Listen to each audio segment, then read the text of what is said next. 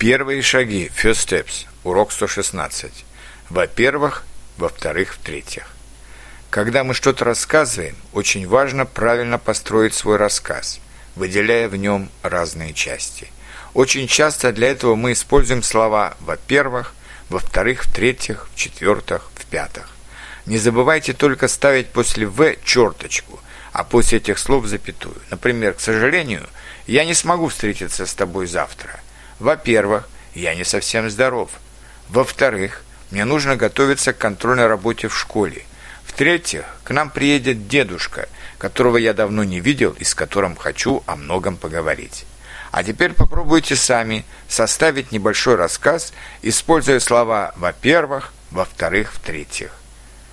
Если вы не уверены, что вы правильно составили фразы, вы можете послать их мне или любому русскому тьютору, для проверки, используя функции Personal Exchange или Open Exchange. Не стесняйтесь, не бойтесь ошибок, и у вас все получится.